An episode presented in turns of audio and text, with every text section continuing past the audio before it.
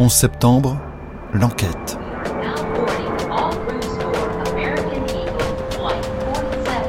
Un podcast original de France Inter. Mark, this is your mom. I love you, sweetie. Bye. Today we've had a national tragedy. Justice will be done. Les attentats du 11 septembre 2001 ont fait ce jour-là près de 3000 victimes, 2977 pour être précis.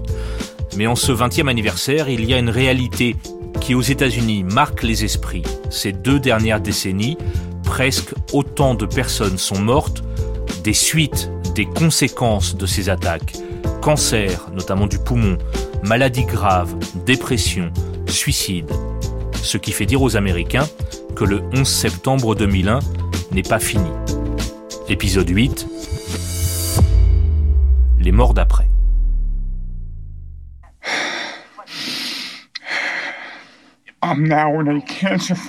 Je me bats maintenant contre le cancer et je ne suis pas certain de gagner ce combat. Mais je ne veux pas abandonner. Cet enregistrement, c'est pour les gens qui m'ont précédé et qui ont perdu leur vie le 11 septembre. Et je leur dédie.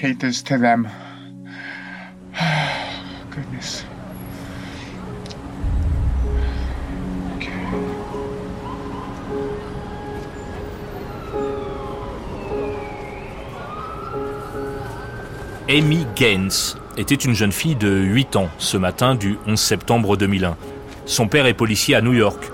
Ce mardi, c'est le premier jour de sa dernière vacation, car il part à la retraite à la fin de la semaine, après 20 ans passés au NYPD. Il dépose sa fille à l'école dans leur quartier de Long Island, puis il part pour Manhattan, au guidon de sa moto. Il était présent quand les tours se sont effondrées, donc il s'est mis à courir en pensant que le bâtiment allait lui tomber dessus. Et après, j'en ai parlé aussi avec euh, d'autres officiers. Ça a été des semaines et des mois de recherche et de secours. Même après l'effondrement, ils espéraient encore trouver quelqu'un de vivant. Et alors, on ne l'a plus vu pendant des jours. Je ne savais pas exactement à quel moment il repassait par la maison, quand il passait changer de vêtements. Tout ça était très chaotique. Et moi, j'étais très petite. Amy, qui a 28 ans aujourd'hui, est une journaliste radio. Comme moi, elle fait des podcasts et ces dernières années, elle a voulu enregistrer la voix de son père pour lui faire raconter son 11 septembre à lui. Et dans cette archive qu'elle a bien voulu me confier, Scott Gaines raconte ses jours, ses semaines passées à fouiller les décombres de Grande Zero. Une fois qu'ils nous ont dit que l'air était bon et qu'on pouvait le respirer, on ne s'est plus inquiété et on a arrêté de porter des masques. C'était une galère à porter. Spécialement quand, comme moi, vous avez des lunettes, plus un casque de moto. Quand ils ont dit qu'il n'y avait pas de problème à respirer cet air, on a laissé tomber les masques. Te souviens-tu avoir pensé, si toute cette poussière était capable d'enrayer ta moto, que pouvait-elle faire d'autre? Oui, absolument. J'ai pensé que ces particules de poussière dans l'air pouvaient m'affecter. J'ai pensé, ce n'est sans doute pas très bon, mais on était sûr qu'on pouvait respirer cet air.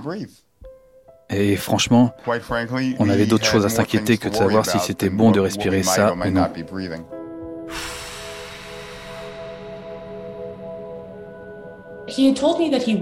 Il m'a dit qu'il s'était inquiété pendant quelques jours. Mais, et c'est ce que beaucoup de secouristes ont dit par la suite, il y avait ce communiqué uh, officiel rédigé par l'administratrice à l'époque de l'Agence pour la protection de l'environnement. Um, et elle disait, vous pouvez respirer cet air, pas de problème. Vous pouvez aussi boire l'eau. Et le message que tout le monde a compris, c'était, tout va bien. Une chose est devenue très claire pour moi en consultant tous les rapports de l'époque. C'est que tout le monde voulait envoyer le message d'un retour à la normale. Peut-être trop tôt. Je crois que la bourse de New York a rouvert le 17 septembre. Il fallait faire très vite et laisser penser que tout allait bien. Alors que clairement, ça n'était pas le cas. Puis le père d'Amy tombe malade et elle continue à l'enregistrer. Le docteur Kabalski a regardé ma gorge, puis il m'a regardé et m'a dit C'est un cancer. Pendant 15 minutes ensuite, je n'ai entendu plus un seul mot de ce qu'il disait. Le seul truc qui tournait dans ma tête, c'était cancer, cancer, cancer. Et je lui ai demandé qu'est-ce qui a bien pu causer cela. Il m'a répondu il peut y avoir plusieurs causes. La première, c'est si vous fumez. Je n'ai jamais fumé de ma vie. Alors j'ai pensé ça doit être autre chose. Et je me souviens de lui avoir demandé est-ce que ça peut venir du World Trade Center Et sa réponse a été oui, c'est fort possible.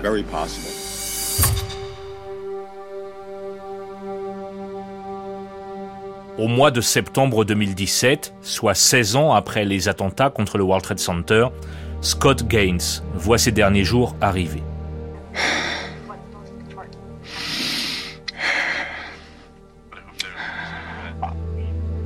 Je me bats maintenant contre le cancer.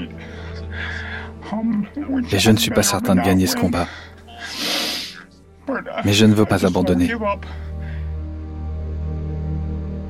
Pourquoi je vous raconte l'histoire d'Amy Gaines et de son père? Le 11 septembre 2001, 60 policiers et 343 pompiers de New York ne sortent pas vivants de l'effondrement des tours jumelles. Mais au fil des ans, d'autres pompiers continuent de mourir, contaminés par l'amiante, les dioxines, les produits chimiques et d'autres substances cancérogènes. Rappelez-vous, Joe Pfeiffer, il était le premier chef des pompiers à arriver sur le World Trade Center attaqué. Il a perdu son frère Kevin dans l'effondrement de la tour nord.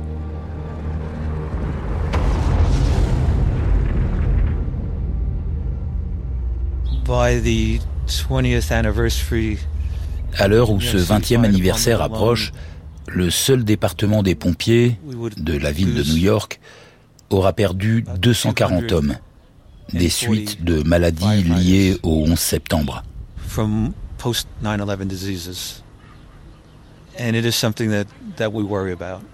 Et c'est quelque chose qui nous préoccupe énormément. Il est capital que ceux qui ont survécu reçoivent une aide financière pour leurs soins médicaux et leurs factures.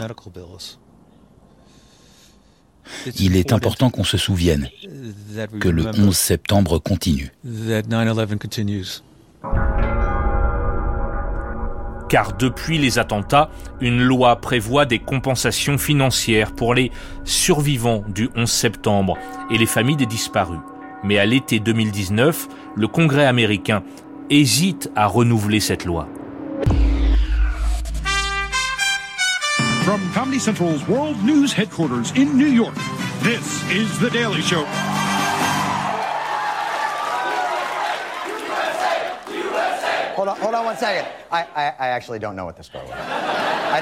Alors, l'animateur de télévision John Stewart que vous avez peut-être vu dans son émission de Daily Show sur la chaîne Comédie Centrale, va au Capitole pour prendre la défense de ceux qu'on appelle aux États-Unis les First Responders, pompiers, policiers, secouristes. Et là, dans le discours qu'il prononce devant un parterre quasiment vide de parlementaires, l'humoriste ne rigole plus du tout. Quelle incroyable métaphore, cette salle. Derrière moi, une salle entière remplie de secouristes et sauveteurs du 11 septembre. Et en face de moi, un congrès quasiment vide.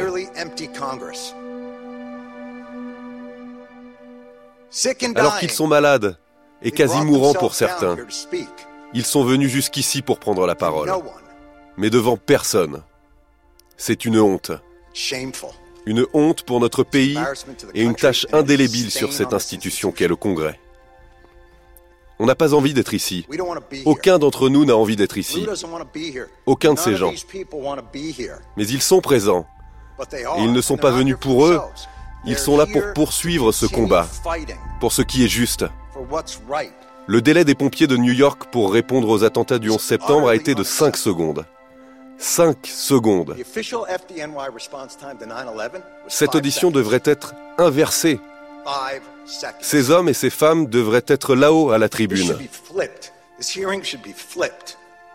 Et les parlementaires devraient être ici en bas. Et c'est vous qui devriez répondre à leurs questions. Et ils vous demanderaient, pourquoi c'est si difficile Pourquoi ça prend autant de temps?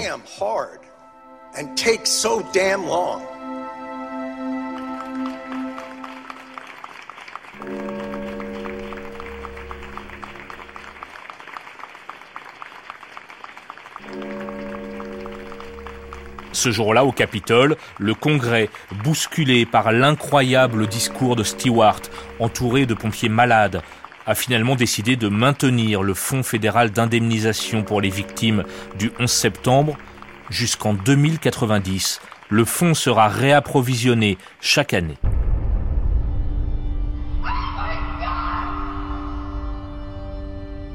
Parmi tous les rescapés des attentats du 11 septembre que je rencontre, Beaucoup évoquent également avec moi l'anxiété qui est toujours là, le syndrome post-traumatique, la dépression parfois omniprésente. J'en parle avec Kayla Bergeron, qui depuis a quitté New York et qui le jour des attentats travaillait au 68e étage de la tour nord dans les bureaux de l'autorité portuaire. 74 de ses collègues ont péri. Kayla a connu les antidépresseurs, l'alcool et un jour, une condamnation pour conduite en état d'ivresse lui fait prendre conscience de l'état psychologique dans lequel elle se trouve. Je ne savais pas exactement ce que c'était. Donc je ne savais pas exactement que j'étais victime de syndrome post-traumatique. Mais quand j'ai fait un délit de fuite au volant de ma voiture, ça a été un mal pour un bien. Parce que ça m'a permis d'être diagnostiqué et de recevoir un traitement. Ça m'a sauvé la vie. Je considère que je fais partie de ceux qui ont eu de la chance.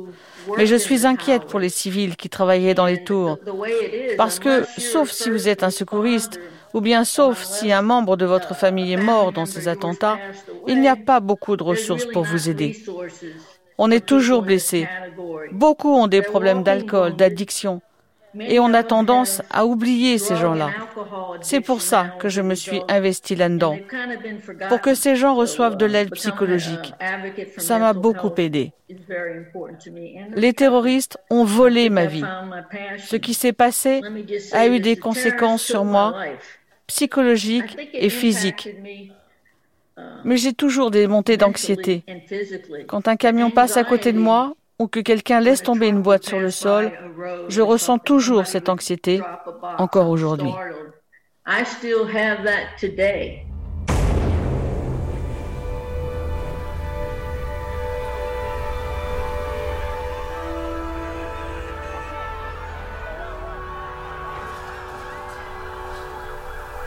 Il y a aussi Clarence Singleton, pompier à la retraite que je rencontre chez lui dans son petit pavillon de l'État de Virginie.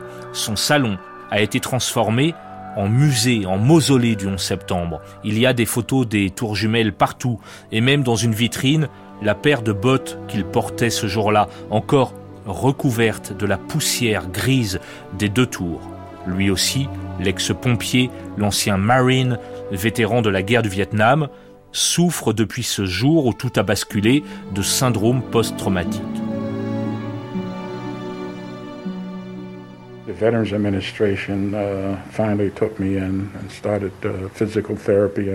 L'administration des anciens combattants s'est occupée de moi et m'a proposé de voir un thérapeute et un psychologue.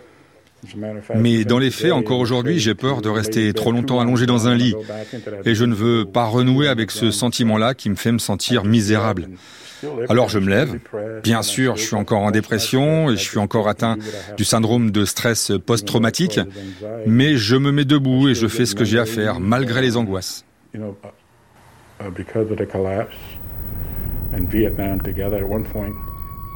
J'ai encore des souvenirs qui remontent de l'effondrement des tours et ça se mélange aussi avec le Vietnam. Juste après l'effondrement, j'ai fait des cauchemars où un avion s'écrasait et puis la minute d'après, je suis dans la jungle et on me tire dessus. Là, ça va un peu mieux, mais je fais encore ces cauchemars de temps en temps. Comme je dis, j'essaie juste d'avoir une vie normale.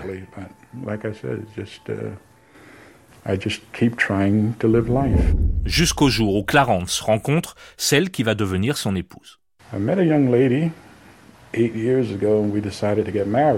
J'ai rencontré une jeune femme et il y a huit ans, on a décidé de se marier. Je lui ai demandé quel jour tu veux qu'on prononce nos voeux.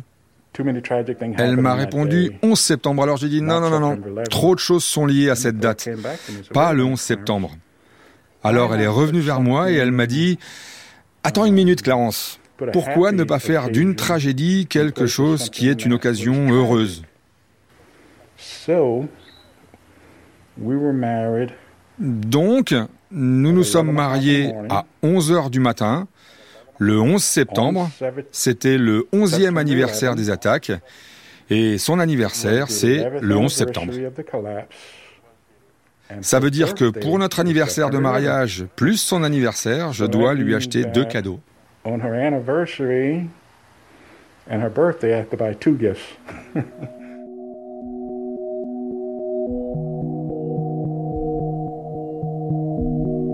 Clarence qui se reconstruit grâce à cette histoire d'amour, le français Bruno Délinger qui dans les premiers épisodes de ce podcast nous a raconté son 11 septembre, a lui refait surface grâce à son travail et après la naissance de son premier enfant.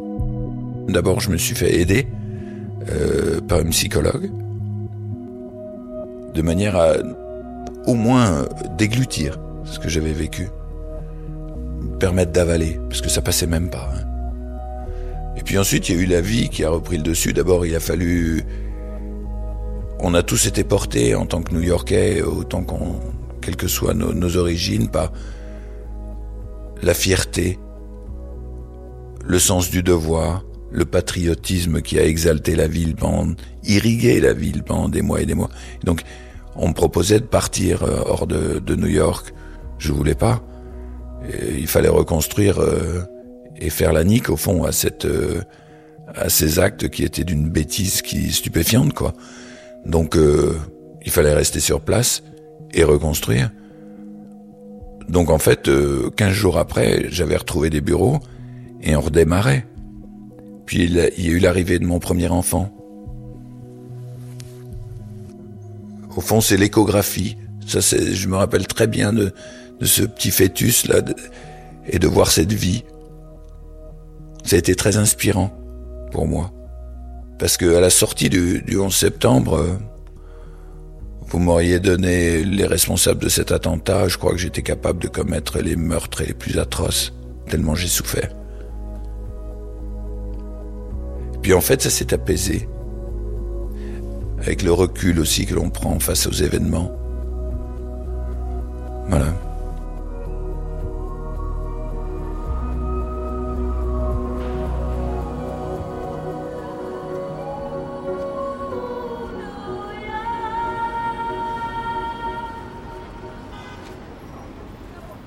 Si je vous ai raconté ce 11 septembre 2001 pendant 8 épisodes, c'est pour marquer ce 20e anniversaire. Comment l'appréhendent-ils tous? Le 11 septembre est encore extrêmement présent. Jennifer Garner Trulson, par exemple. Elle a perdu son mari Doug, tué au 105e étage de la tour nord. Elle trouve sa force aujourd'hui dans l'énergie de la ville de New York. Mais à chaque commémoration, elle ne veut pas descendre jusqu'à la pointe sud de Manhattan. Chaque année, je me dis que je vais réussir à gérer ça bien.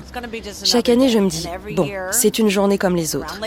Et puis, chaque année, quelques jours avant le 11 septembre, je commence à être mal, à faire le décompte des jours. C'était mes derniers jours avec lui. Et mes enfants traversent ça aussi. Mais je ne veux pas marquer le 11 septembre comme d'autres personnes le font. Je ne vais pas au mémorial, je ne regarde pas la télévision. Je ne veux pas être parmi les nombreuses personnes ce jour-là qui se souviennent qu'elles ont perdu un proche, même si je sais que je suis l'une d'entre elles. Le 11 septembre, j'ai perdu mon mari et ce jour-là, j'essaye de lui rendre hommage. Et généralement, ce que je fais le matin du 11 septembre, j'ai une copine qui vient et on va se promener dans Central Park. Ou alors on va à un cours de gym parce que je veux être occupée à l'heure où les tours ont été frappées. Puis on se promène dans le parc, on s'arrête près du banc où j'ai fait poser une petite plaque en hommage à Doug. On reste là, on pense à lui et je sais que d'autres gens pensent à lui ce jour-là. C'est très important pour nous qui lui avons survécu.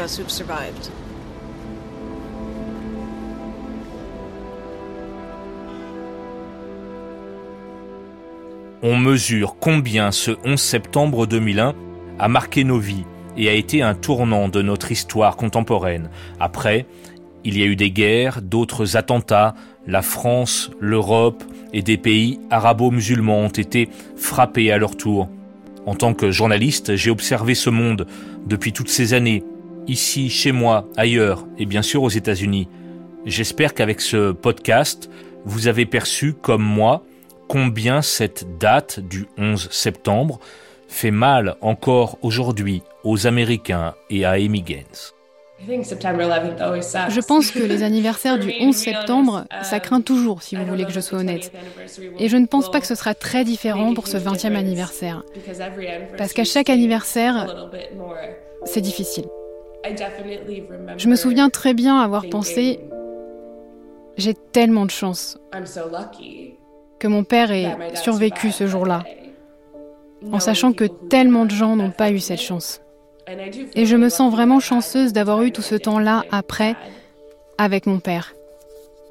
Mais je pense aussi que perdre quelqu'un que vous aimez d'un cancer est très brutal. Mais perdre quelqu'un d'un cancer qui pourrait être causé par une tragédie nationale, ça fait encore un peu plus mal.